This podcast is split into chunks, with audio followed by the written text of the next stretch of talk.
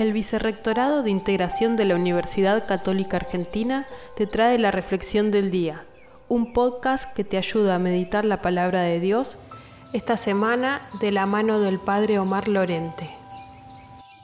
Hoy, lunes 14 de septiembre, rezamos con el Evangelio según San Juan, capítulo 3, versículos 13 al 17. Hoy la iglesia celebra la fiesta de la exaltación de la Santa Cruz. En el curso de la historia, los hombres y mujeres han buscado siempre el poder.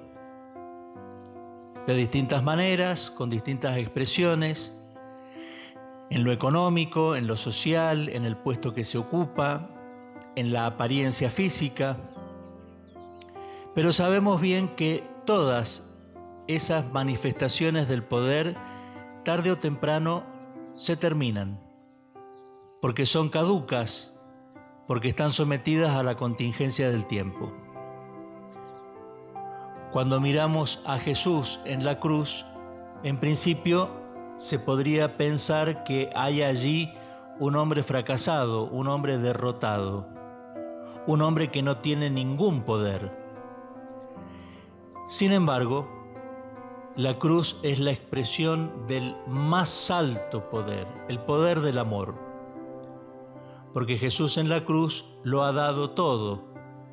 No se ha reservado nada. Ha cumplido la voluntad del Padre. Cuando miramos la cruz nos damos cuenta que también nosotros estamos llamados a vivir el amor cristiano con esa generosidad, con esa entrega, con esa confianza.